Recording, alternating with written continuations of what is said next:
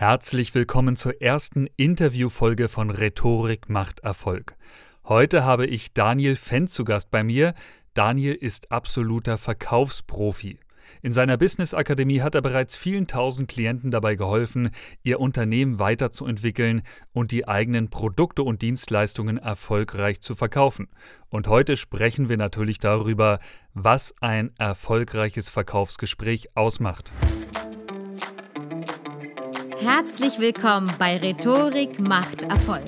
Wertvolles Wissen, praktische Tipps und inspirierende Geschichten zu den Themen Rhetorik, Kommunikation und Leadership.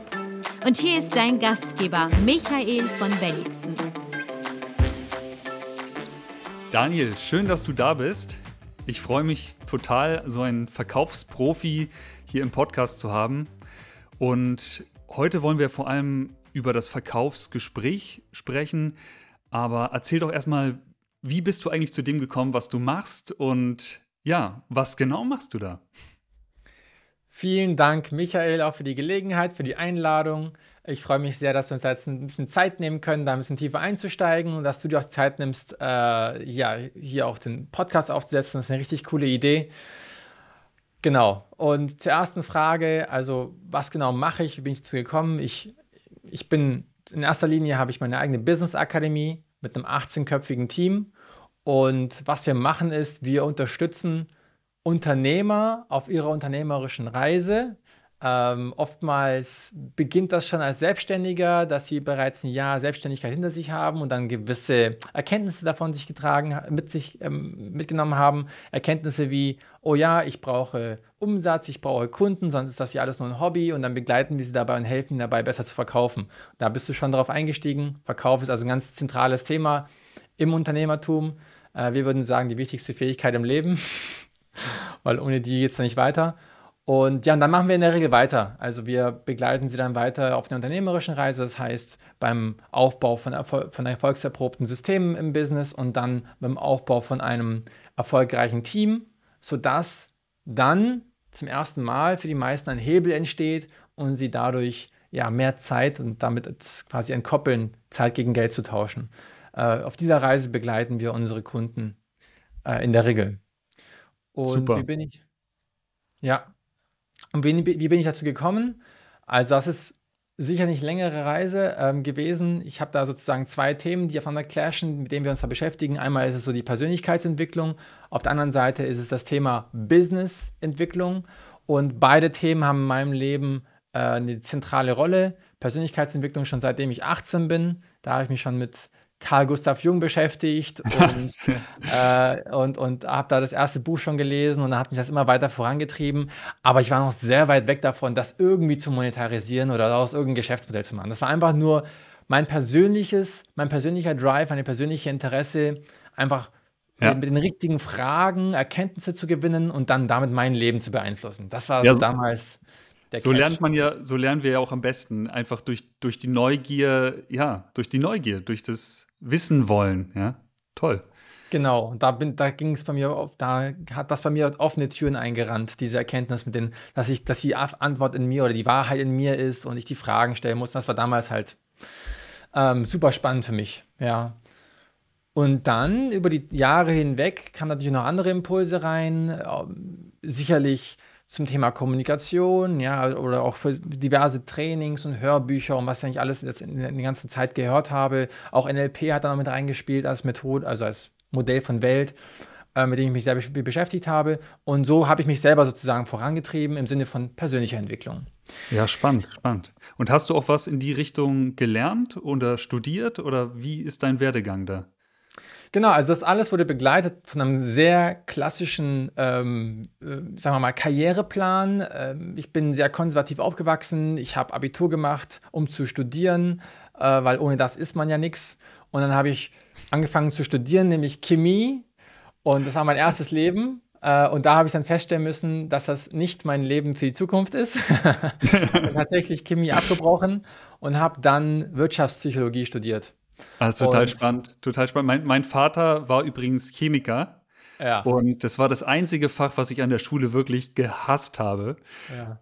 Weil ich war überall gut, wo ich mir das auch vorstellen konnte, aber die Chemie, das war mir zu irgendwie zu abstrakt. Das, ich, das hat mich ausgehebelt. Und da warst du also erst, äh, hast du erst Chemie studiert. Spannend. Ja, was sehr faszinierend ist, weil Chemie habe ich studiert, weil es ein, also weil es modellhaft Leben erklärt.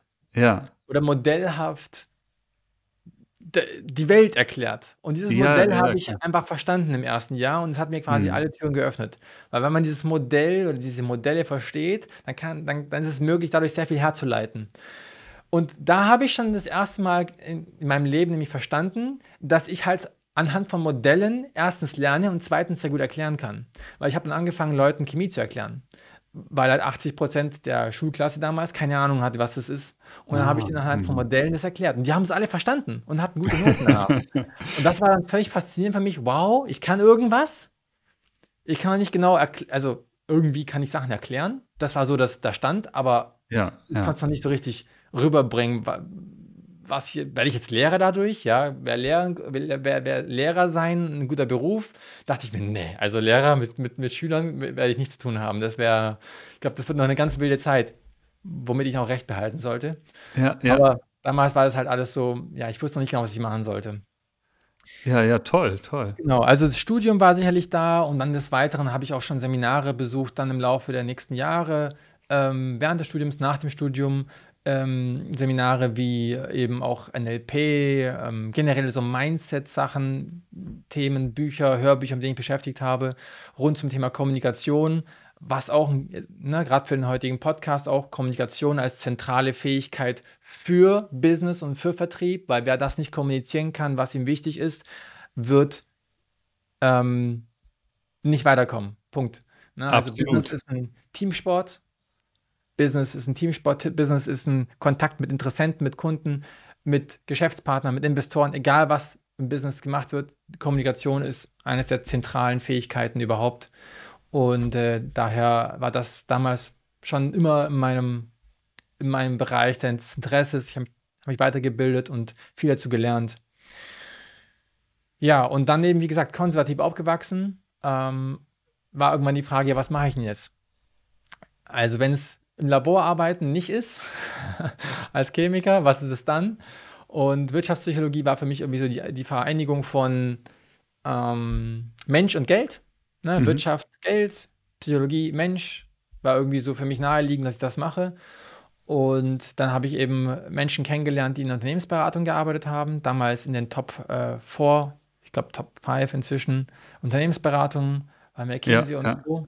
Und mit denen habe ich mich unterhalten und äh, fand das sehr faszinierend, was sie da machen.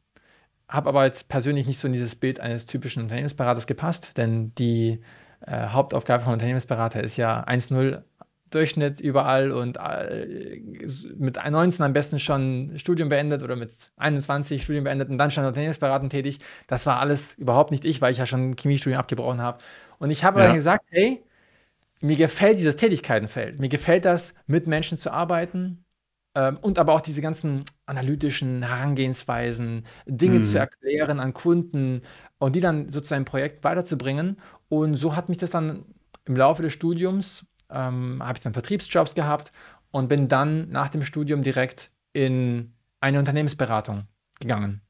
Schweizer Unternehmensberatung, eine kleine, intime Unternehmensberatung, Mhm. äh, wo Mhm. ich durch den guten Ruf der Beratung bereits mit sehr großen Kunden arbeiten durfte, also DAX 30 Unternehmen, aber auch privat geführte, top, top, top, also erfolgreiche Unternehmen wie auch Generali. Und habe dann mit diesen Unternehmen gearbeitet, habe dort Projekte betreut, äh, Beratungsprojekte betreut. Und ich muss sagen, das war eine der Zeiten in meinem Leben, in der ich, in denen ich eine unglaubliche Lernkurve hatte, ähm, weil ich von Student zu, okay, plötzlich arbeite ich in Projekten, muss irgendwelche Trainings durchführen, was ich noch nie in meinem Leben gemacht habe, ähm, berate einen Kunden, vertreibe vertreib dann ein Projekt über 50, also damals äh, 50.000 Euro, teilweise 200.000 Euro hatten wir dann Projekte, in, in, in, äh, die, ich- die ich dann betreut habe, wo ich Angebote geschrieben habe. Es war super, super spannend und ich habe da extrem viel gelernt und ich glaube, es hat auch zukünftig meine gesamte Arbeit geprägt, weil ich dann gelernt habe, wie ich halt im unternehmerischen Kontext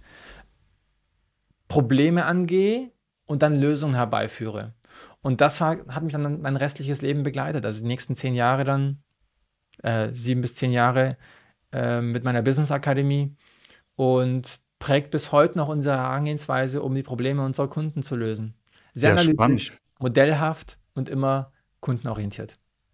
Ja, total, total spannend. Also vielen Dank für, für diesen Werdegang. Ich finde es immer unglaublich spannend, so den Weg der, der Menschen zu sehen. Wie, wie, sag mal, wie hast du dich da gefühlt, als du von Student quasi in die Beratung gekommen bist und plötzlich so DAX 30 Unternehmen beraten hast? Also äh, mir, mir ging es so, als ich angefangen habe, zum Beispiel mit Schauspiel damals oder auch angefangen habe, Leute zu coachen oder äh, Kommunikationstrainings für Firmen dann zu geben.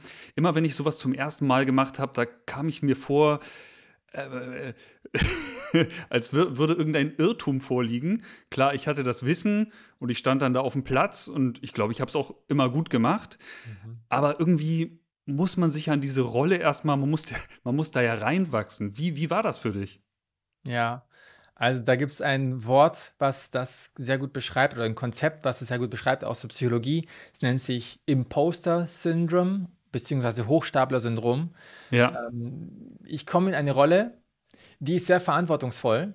In diesem Fall wäre das, ich betreue jetzt der Kunden oder ich muss jetzt eine Beratung durchführen oder ich stelle mich auf eine Bühne und erzähle zu irgendeinem Thema was. Alles schon, ne, waren alles so Themen, mit denen ich mich damals äh, konfrontiert gesehen habe. Und auch was du jetzt gerade erzählt hast als Beispiel. Und in mir merke ich, wie meine kleine Stimme sagt, oh mein Gott, was habe ich denn schon zu diesem Thema zu erzählen? Hm. Was, was qualifiziert mich denn schon, dass andere Menschen sich Zeit nehmen, mir zuzuhören? Ich bin ja gar nicht so gut, so erfahren, so ein Experte, so, so professionell oder gut genug, um denen was zu erzählen. Und das ist ein ganz, ganz wichtig, ganz, ganz äh, großes Hindernis, äh, mit dem ich mich da erstmal gesehen habe. Nämlich, Mhm. ey, ich kann, ich erinnere mich, als ob es gestern gewesen wäre. Ich saß mit dem Geschäftsführer, sind wir mit einer Limousine zum Kunden gefahren und da hat er gesagt, da, da, da ging es um ein, ein, ein, Tagestraining. Also war so ein Kommunikationsmittel, auch im Unternehmen. Und der sagte dann, Daniel, du machst das Training heute. Und ich, und dann habe ich gesagt, ja, okay, es war mein erstes Jahr noch. Und er sagte, ja, okay. Ähm, in meinem Kopf war das, oh mein Gott, was soll ich dir erzählen? Aber ich so, ja, okay, mhm, kann ich machen. Er sagte, du, hast, du warst ja schon mal dabei, als, das Training, als wir das Training gemacht haben. Ich so, ja, ich war einmal dabei, als wir das Training gemacht haben. Ja. Und es ist halt ein großer Unterschied, ob ich jetzt äh, jemanden ein- eins zu eins mit jemandem über etwas spreche oder ob da jetzt 30, 40 Menschen da drin sitzen und jetzt da einen Tag lang durch so ein Training durchgeführt werden. ja, Dann sagt ja. er so, Daniel, komm, ich bin ja dabei, ich mache die Einführung, du machst das Training, kriegst danach auch von mir Feedback. Mhm. Und ich Mhm. dann so, ja, okay, gut, dann mache ich das jetzt. Und habe direkt mein Laptop wieder rausgeholt und angefangen, die Slides nochmal durchzugehen und welche Geschichte erzähle ich wann, wie wird das aufgebaut und genau, und Ja, da, so, so habe ich dann wiedergefunden. Ne? Also am Ende des Tages war die Lösung immer, die Challenge anzunehmen, ja, einfach zu akzeptieren, Mhm. es ist jetzt so, ich mache das Mhm. jetzt, das hat jetzt sich ergeben, das gehört jetzt zu meinem Weg dazu und ich, ich ziehe es jetzt einfach durch. Und so ging das auch immer weiter. Also auch das erste Mal, als ich ein Angebot über 5000 Euro rausgeschickt habe für eine Problemlösung oder auch 10.000 oder 50.000 oder 100.000 oder 150.000 Euro. Es war Ja. jedes Mal, oh mein Gott, wird das gut? wird das, bringt das den Erfolg, über den wir hier ganz gesprochen haben? Und es gehört Ja, aber dazu ja. im Weg. Das gehört einfach dazu. Ja. Und sag mal, du hast ja mit Blair Singer zusammengearbeitet. War der zu der Zeit schon dein Mentor? Ja, Blair habe ich äh, vor acht Jahren ähm, zum ersten Mal gesehen und habe mich dann sehr schnell dafür entschieden, das ist, das resoniert so unglaublich mit dem, wofür ich stehe und wie ich auch arbeiten möchte. Ich habe ihn beobachtet, wie er mit tausenden Menschen gearbeitet hat und ne, in Seminaren, aber auch im Coaching-Kontext, Beratungskontext gearbeitet hat. Habe gesagt, das, das möchte ich einfach, das möchte, da möchte ich näher ran. Ich möchte verstehen, was er da macht, wie er das macht, wie er eingestellt ist. Das ist ja auch ganz viel ne, Mindset, also ganz viel Einstellung zu einem Mhm. Thema, zum Thema Business, Einstellung zum Thema Sales, Einstellung zum Thema Kundengewinnung.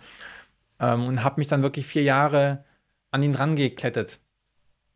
Ja, toll. Ja, also hab da, bin mit ihm rumgereist, habe von ihm gelernt, habe ihm vom Wasserträger zum Assistenten auf Veranstaltungen, ne, habe ich ihn dann begleitet.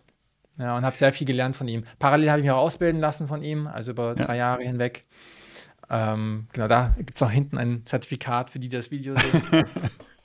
ein großes Zertifikat.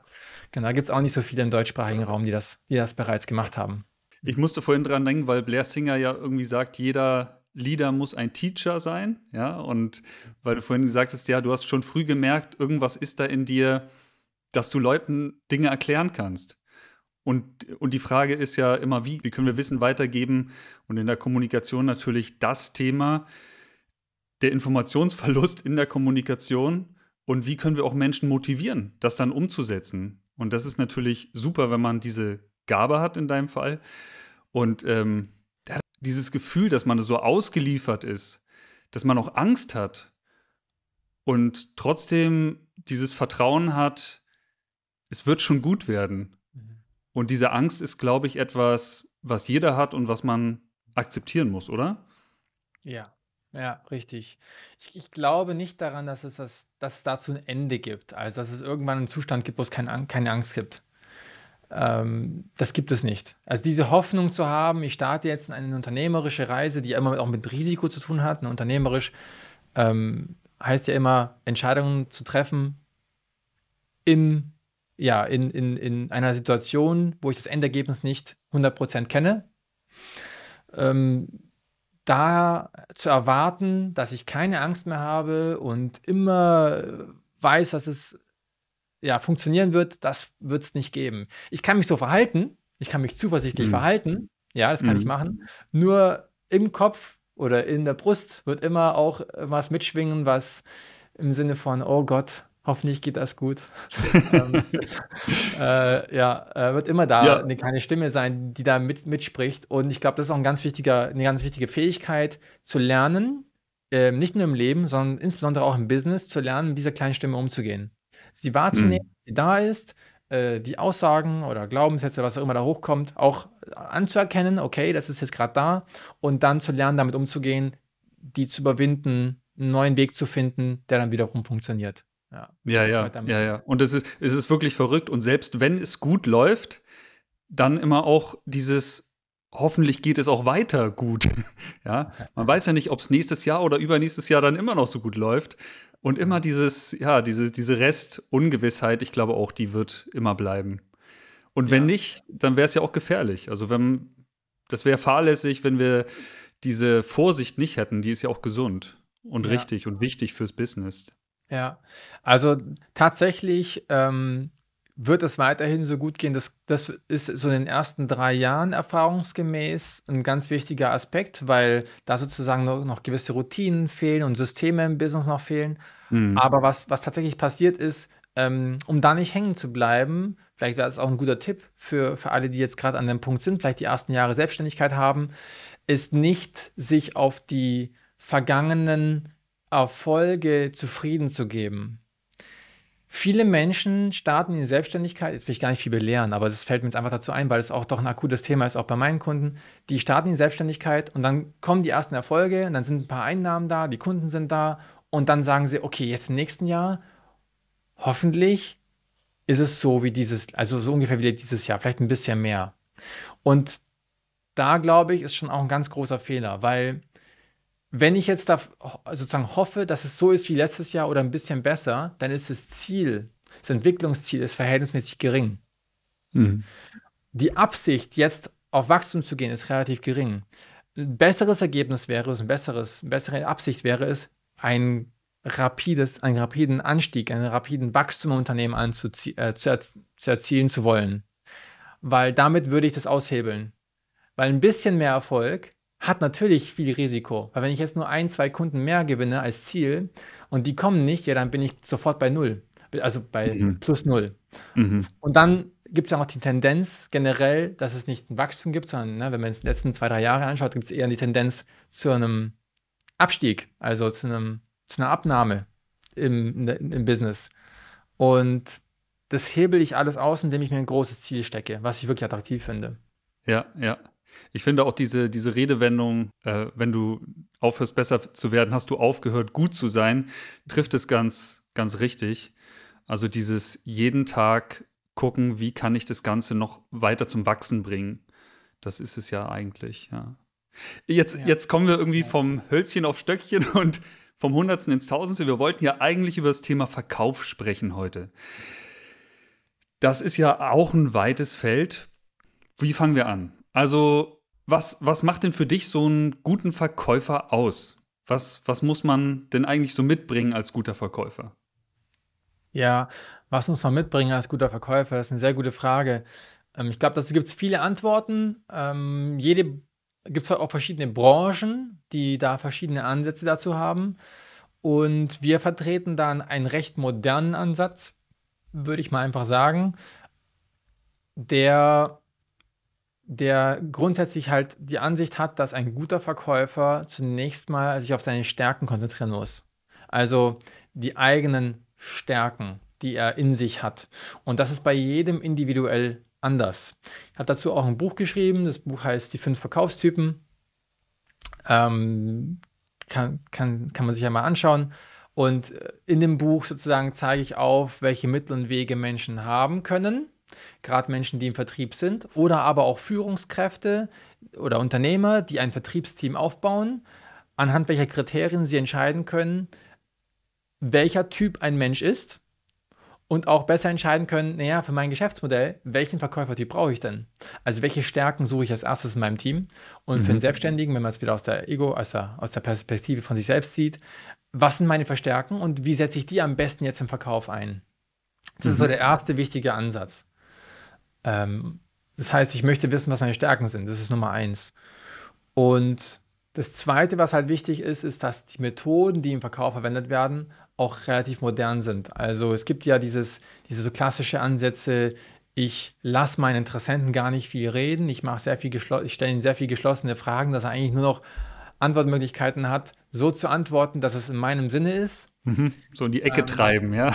In die Ecke treiben, ja, ja Straßen bilden, ge ne, gedanklich und mhm. solche Sachen. Oder wo dann der Interessent immer sagt, so ja, ja, ja, ja, und dann hat man zehnmal Ja mhm. gehört und dann kommen wir dann zum Abschluss äh, es gibt Branchen, ich muss die jetzt nicht, ne, das hat jeder schon mal erlebt, gibt Branchen auch in der heutigen Zeit, die diese Art der Verkaufstechniken noch anwenden. Ich persönlich, oder wir persönlich in unserer Akademie bilden sowas nicht aus. Äh, es gibt natürlich geschlossene Fragen, Abschlussfragen, keine, keine, keine Frage. Das ist wichtig im Verkauf, weil du willst ja auch sicher gehen, dass er dich richtig verstanden hat und wir in der richtigen Richtung so sind im Gespräch. Aber das ist nicht äh, die Hauptstrategie, sondern was wir halt machen, ist, wir geben dem Interessenten sehr viel Spielraum. Wir wollen ein ganz tiefes Verständnis bekommen, was in den Kopf des Interessenten vor sich geht. Und das bilden wir dann aus anhand von Systemen, anhand von Leitfäden, äh, aber auch ne, ein Mindset. Ne, das muss man auch, mhm. ein Verkäufer muss das auch verinnerlichen, die Einstellung, nicht nur jetzt einen Abschluss herbeizuführen, sondern ein aufrichtiges Interesse zu bekommen am Interessenten. Mhm. Das ist zum Beispiel mhm. ein wichtiger Punkt. Ein ehrliches, aufrichtiges Interesse.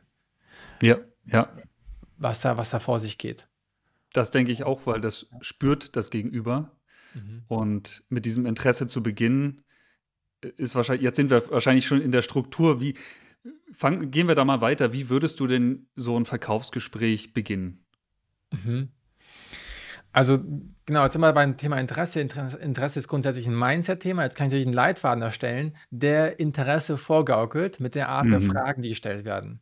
Das ja. würde aber nicht funktionieren, wenn der Verkäufer nicht weiß, dass er jetzt interessiert sein muss. Also, er muss darf Interesse haben am, zum Beispiel, wenn es ein B2B-Vertrieb ist, am Geschäftsmodell des Interessenten. Ja, ja. Das wie, heißt, wie kommt das Geld zum seinem Gesprächspartner, zum Interessenten? Genau, also du, du, du sagst ja äh, jetzt vorgaukeln, also du, du möchtest eigentlich damit nochmal unterstreichen, wir fangen nicht von außen an mit so einem rhetorischen Gesprächsleitfaden, sondern das Ganze muss innen beginnen mit der Einstellung zum Gesprächspartner und mit dem ehrlichen Interesse, dem auch wirklich was Gutes zu wollen, nehme ich an. Richtig, ja, ja. ganz genau. Ja, also ne, ähm, viele äh, Fragen stellen, neugierig sein und ähm, offene Fragen stellen. Das ist zum Beispiel eine, ein wichtiger Aspekt. Mhm. Weil offene Fragen im Vergleich zu geschlossenen Fragen, ne, was ist der Unterschied? Äh, geschlossene Fragen sind, Antwort, äh, sind, sind Fragen, die mit Ja oder Nein beantwortet werden. Offene Fragen hingegen sind Fragen, die mit einer persönlichen Meinung, einer persönlichen Erfahrung oder Einstellung beantwortet werden. Das heißt, ich höre eine Geschichte von meinem Interessenten dazu. Ja, genau. Und, ja. ja. Und das zum Beispiel ist ein großer Unterschied. Auch das möchte ich haben. Viele offene Fragen. Ja, ja, ja. Vielleicht ergänzend nochmal für unsere Hörer. Also offene Fragen sind meistens die sogenannten W-Fragen. Also zum Beispiel wie, was, wo. Äh, außer vielleicht warum. Damit soll man, darf man ein bisschen aufpassen. Denn wenn man zu viel warum fragt, dann fragt es immer nach einem, also nach einer Rechtfertigung, warum man etwas getan hat. Und da sollte man dann ein bisschen sparsam mit umgehen. Also, du sagst mit offenen Fragen ehrliches Interesse bekunden, tiefer ins Gespräch führen oder das Gespräch auch öffnen damit. Und der andere hat erstmal was zu erzählen. Und wir erfahren dann wahrscheinlich auch etwas nicht nur über, über ähm, ja, die Kaufinteressen, sondern auch über die Motive und wahrscheinlich auch über die Person selber. Ja. Ja. Ja, das klingt also total gut. Und wenn ich jetzt ähm, erklärungsbedürftiges Produkt habe, weil ich höre es immer wieder, ja, man sollte den Rede, den eigenen Redeanteil möglichst gering halten im Verkaufsgespräch. Aber wie ist es denn, wenn ich jetzt wirklich ein komplexes, erklärungsbedürftiges Produkt habe? Wie würdest du sowas präsentieren? Mhm. Genau, also da kommen wir jetzt dann immer mehr in, den, in, die, in die Struktur oder in den Systemanteil eines Verkaufs. Ähm, als Mindset haben wir schon gesagt, offene Fragen stellen, neugierig sein. Da gibt es noch ein paar andere Elemente, sowas wie Gemeinsamkeiten finden. Das ja, ist auch in der ja. Kommunikation sehr wichtig. Wie baue ich Rapport auf? Also eine Beziehung beruht auf Vertrauen. Das ist ganz ja. wichtig. Das ist immer nebenher. Äh, das beginnt schon in, der ersten, in den ersten zehn Sekunden des Gesprächs und dann sollte sich das durchstrecken durchs ganze Gespräch. Ähm, um diese Gemeinsamkeiten zu finden, aufzudecken, sei es in der Einstellung, sei es in der Lebensansicht, sei es Reiseziele, was auch immer die Gemeinsamkeiten sind, die ich dann herausfinde, die auf jeden Fall herauszustellen. Ähm, immer mit der, mit der Absicht, in die Welt meines Interessenten einzutauchen. Und was damit gemeint ist, ist die Welt, die Gedankenwelt des Interessenten. Da möchte ich eintauchen. Ja. Da möchte ich ein tiefes Verständnis haben. Das ist so die, das ist, das ist so die Mindset-Seite. Ähm, und dann gibt es natürlich noch die, die technische Systemseite. Und da gibt es natürlich auch einen gewissen Ablauf, der unserer Ansicht nach für ein Beratungsgespräch ne, inklusive Verkauf äh, eingehalten werden darf. Manchmal gibt es da zweistufige Verkaufsprozesse im Sinne von, es gibt zwei Gespräche, es gibt ein Vorgespräch und dann ein intensives Beratungsgespräch zum Beispiel. Oder es gibt nur ein One-Call-Close, ne, also ein, ein Beratungsgespräch, was das alles zusammen vereint. Und ähm, aber die, die beinhalten natürlich einen ähnlichen Ablauf. Und wenn du jetzt fragst, was, was ist so ein Ablauf, dann können wir das jetzt gerne so runtergehen, aber am Ende des Tages ähm, fängt es natürlich an mit, einer, mit einem ersten Einstieg und das ist in der Regel ein Smalltalk. Ja. Was, was bedeutet das? Ich möchte erstmal, wie läuft es denn ab, wenn du zu jemandem als Gast nach Hause kommst? Ja, dann fragt die Person meistens, ja, wie geht es? Hast du den Weg hierher gefunden? So, jetzt sind wir in der heutigen Zeit etwas moderner. Viel Telefongespräche, Zoom-Gespräche, Online-Videogespräche, die stattfinden. Da wirst du jetzt nicht fragen, hast du jetzt gut her, wie hast du gut hergefunden? Hast du die Wegbeschreibung? Das funktioniert alles nicht. Aber was könnte ich denn sonst fragen? könnte fragen, Daniel, wie ist das Wetter auf Zypern? Also ganz genau. Der Hörer Daniel ist auf Zypern, deshalb äh, finde ich, also das finde ich schon immer interessant, so als Opener. Ähm, von wo bist du gerade zugeschaltet? Also ja. Perfekt, ganz genau. Ja, genau. Ja. Wir sind online, das heißt, das ist die Kehrseite sozusagen. Du weißt ja gar nicht, wo sitzt er genau. Also wo ja. bist du zugeschaltet? Wo sitzt du gerade? Und dann sagt er so, ja, in meinem Büro. Ach super, in welcher Stadt ist denn das? Zum Beispiel, ne? So, dann kannst du damit anfangen. Und wenn du jetzt die Stadt schon ja. kennst, dann kannst du dich dazu was erzählen. Ich, ich glaube, es war auch so bei unserem ersten Gespräch tatsächlich, äh, dass wir dann kurz über Zypern gesprochen haben. Und ich dann meinte, ja, ich war auch in, ich war auch mal auf Zypern und ja, schon äh, hat man irgendwie so eine Gemeinsamkeit, Common Ground gefunden, ja. Ja. Super. Ganz genau. Ne? Das, ist, das ist so der, das der, der, der wichtigste Schritt am, ganz am Anfang. Äh, gerne lächeln, Zähne zeigen, ähm, mhm. weil es ist ja auch ein freudiger Anlass, dass es, dass es jemand gibt, der grundlegende Interesse an diesem Thema hat, mit dem du dich ja tagtäglich, tagtäglich beschäftigst. Deswegen darfst du dich auch freuen. Genau, das sind so die, diese ersten Schritte. Und wenn wir den Smalltalk, und das geht eine Minute oder zwei, kann es auch online gehen, das geht ganz schnell, wenn das, wenn das erledigt ist, ja, dann steigst du in der Regel schon im Verkaufsgespräch mit dem Gesprächssetting ein. Heißt, mhm. du möchtest jetzt klarstellen, was passiert denn als nächstes? Ja, du möchtest die Erwartungshaltung deines Interessenten abholen und dann vorgeben, wie das ablaufen wird. Da gibt es jetzt verschiedene Ansätze dazu. Na, da könntest du fragen, sag mal, Michael, warum sprechen wir denn heute? Was wünschst du dir als Ergebnis von diesem Gespräch heute? Ja, also das wären so die, die, die, so ein typischer Einstieg.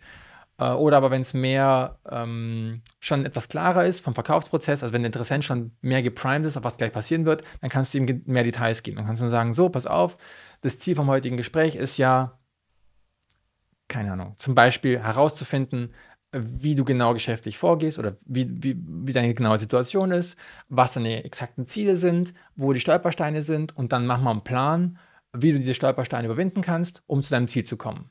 Klingt das fair? Und genau, natürlich das Commitment abholen am Schluss.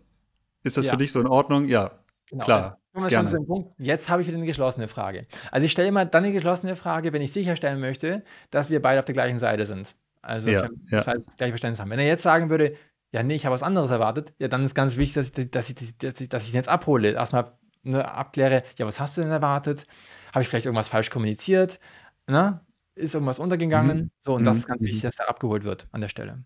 Ja, super. Also wir haben den Smalltalk, wir haben äh, jetzt eine Übersicht gegeben, an die Hand genommen, das Commitment abgeholt und jetzt würden wir mit den offenen Fragen, mit der Bedarfsanalyse wahrscheinlich starten. Ja, ähm, genau. Was wir gerne am Anfang gleich machen, ist, ähm, bevor wir da in die Bedarfsermittlung reingehen, noch ein Zwischenschritt, auch, auch zum Gesprächssetting, nämlich folgendes, und da bin ich ein Fan davon, äh, das auch gleich anzusprechen, äh, nämlich zu sagen, schau mal, angenommen, wir finden eine Lösung, die ich oder die wir anbieten, die dabei helfen könnte, deine Ziele zu erreichen.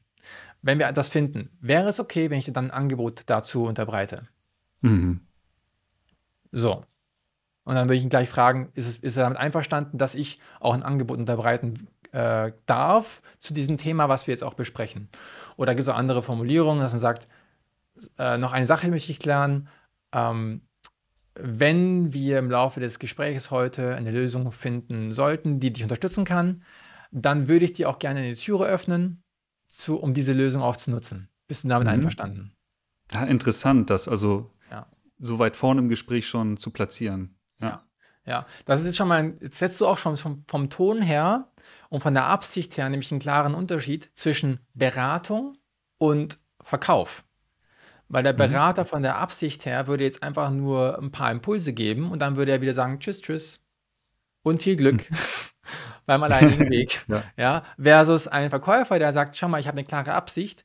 Klar, du wirst aus diesem Gespräch sehr viele Impulse mitnehmen, du wirst eine enorme Klarheit mitnehmen und ich werde dir dabei helfen, diese Klarheit zu erlangen. Aber ich habe auch die Absicht, wenn ich eine gute Lösung für dich habe, dich als Kunden zu gewinnen. Und da dürfen mhm. wir an der Stelle auch authentisch sein und sagen und ehrlich sein und sagen, so sieht's aus. Ne? Also das ist schon meine Absicht. Ob das jetzt auch funktionieren mhm. wird, sei mal jetzt dahingestellt, aber ich habe die klare Absicht. Ja, ja. Und ich, ja. ich gebe sie dir auch mit. Wenn wir, wenn wir jetzt mal weitergehen, also wir haben eben über die offenen Fragen, über das echte Interesse gesprochen und wenn wir jetzt noch einen Schritt weitergehen in, in der Präsentation, ja, oder dem Angebot, das ich dann mache, da, da hört man ja häufig, man, die, die Argumente dürfen nicht so für sich stehen. Es bringt nichts, irgendwelche Features oder Benefits aufzuzählen, die gar nichts mit meinem Kunden zu tun haben. Mhm. Wie, wie würdest du das strukturieren? Also ich kenne sehr oft diese monologischen Produktpräsentationen, wo dann PowerPoint-Slides mir gezeigt werden und ich muss quasi, ich kann 15 Minuten auf Stumm schalten und es holt mich halt überhaupt nicht ab. Also wie schaffe ich es in dieser Produktpräsentation, mein Gegenüber wirklich abzuholen? Ja. Also, ähm, genau, also vor der Produktpräsentation, ganz wichtig, kommen noch zwei Elemente, die, die wir auf jeden Fall da unterbringen müssen. Äh, nämlich Nummer eins ist die Bedarfsermittlung. Das nimmt einen beachtlichen Teil ein, also bei einem mhm. einstündigen Gespräch sicherlich über 20 Minuten, 25 Minuten, vielleicht sogar 30 Minuten, je nachdem. Äh, da sind wir, da wirst du quasi auf den Punkt herausfinden, was sind die ein, zwei Hauptknackpunkte, wo es gerade brennt. Manche haben es schon klarer, manche Interessenten, manche haben es nicht so klar. Das ist deine Aufgabe mhm. als mit der richtigen, natürlich mit der richtigen Kommunikation herauszufinden, was ist das. Dann lasse ich mir das bestätigen und was dann normalerweise folgt, bevor das Angebot kommt, ist ein Teil der kurzen Selbstpräsentation, wo du dich als Verkäufer kurz vorstellst mit einem kleinen Elevator-Pitch und mit einer kurzen Geschichte zu dir, also mit deinem Ja, Hintergrund. Das nimmt auch nicht Ja. viel Zeit ein, das sind drei Minuten oder so insgesamt. Aber die Macht sollten Sinn. auch noch Platz finden, um einfach das auch, dies- diesen Haken dran zu setzen. Nicht, dass er das irgendwie verpasst hat, sondern auch das hat er jetzt gehört und weiß jetzt, woran er ist. Mhm. Mhm. Genau. Äh, wenn jetzt ein Vertriebler da ist, der ein Unternehmen im Hintergrund hat, dann wäre jetzt auch der Zeitpunkt, wo man das Unternehmen nochmal kurz in Szene setzt und nochmal die Eckdaten nennt, ähm, um dann das Bild zu vervollständigen, mit wem dieser Interessent gerade zu tun hat. Und von Ja. da aus dann kann ich dann entsprechend sagen, schau, anhand von dem, was wir bisher gesprochen haben, glaube ich, dass ich die richtige Lösung für dich habe oder für sie habe. Äh, Wäre es okay, wenn ich die jetzt einmal vorstelle? Ja, man kann vielleicht auch sogar den, den Lösung, Lösungsnamen schon nennen. Ähm, aber so, jetzt kommt dann die Transition zum, ich habe da ein Angebot. Und wir haben da so fünf Elemente, die in jedes Angebot mindestens reingehören. Wir haben eine Checkliste für zwölf, aber fünf sollten mindestens davon drin sein. Ähm, nämlich das Problem, das gelöst wird, Mhm. der Lösungsname, die Logistik der Lösung, das heißt, wie funktioniert das Ganze, technisch gesehen, prozesshaft gesehen. Dann viertens, was ist die Beschreibung der Nutzen? Und fünftens, ähm, der Preis. Okay, das gehört alles zum Angebot dazu. Am Schluss natürlich auch ein Call to Action. Was ist der nächste Schritt? Und diese fünf Schritte, die gilt es dann im Grunde genommen vorzubereiten und dann auf den Bedarf des Interessenten hin auszurichten. Mhm. Ich mache das Angebot natürlich nur dann, wenn ich weiß, dass das Angebot meinem Interessenten hilft. ne? Das ist immer die Vorannahme. Wenn ich jetzt davon spreche, ein Angebot zu machen, dann nehme ich natürlich vorher an, okay, ich weiß oder nach meinem besten Wissen und Gewissen weiß ich, dass das Angebot meinem Interessenten anhand dem Bedarf, den er mir geschildert hat, anhand der Situation, die er geschildert hat, gehe ich davon aus, dass mein Angebot ihm helfen kann. Jetzt darf ich das Angebot präsentieren. Und dann würde ich an, anfangen und nochmal zusammenfassen, was dann die Problemstellung überhaupt ist. Mhm. Also, keine Ahnung, lieber Interessent, du bist hier, du möchtest gern dahin. Ähm, die bisherigen Herausforderungen sind A und B. Und du hättest gerne eine Lösung, wie du besser zu deinem Ziel kommst und A und B überwindest. Habe ich das richtig verstanden? Ja, ja. Um gar nicht beim Produkt anzufangen, sondern direkt beim Interessenten und den Bedürfnissen anzufangen. Ja. Ja, ja, unbedingt. Ja.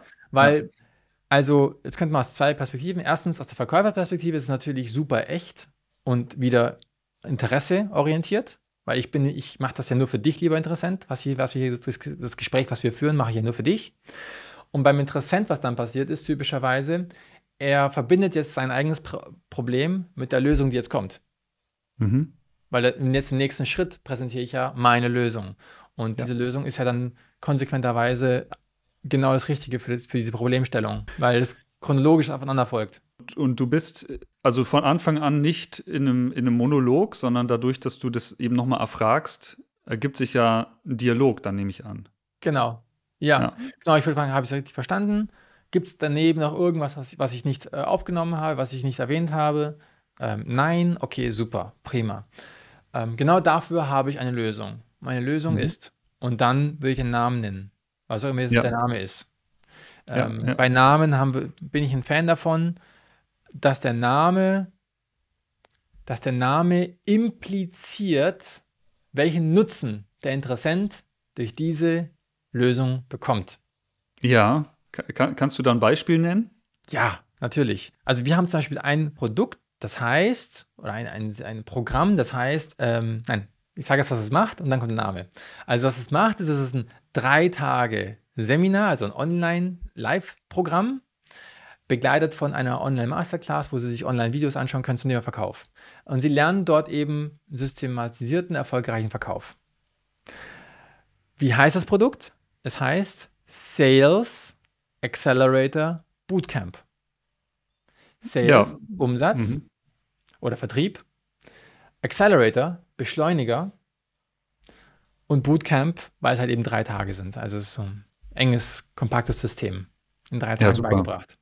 Ja, da ist der Benefit, steckt im Namen. Genau. Ja.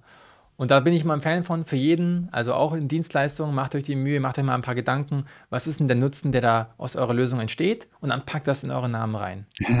so wie dieser Podcast, Rhetorik macht Erfolg. genau, richtig. Ja.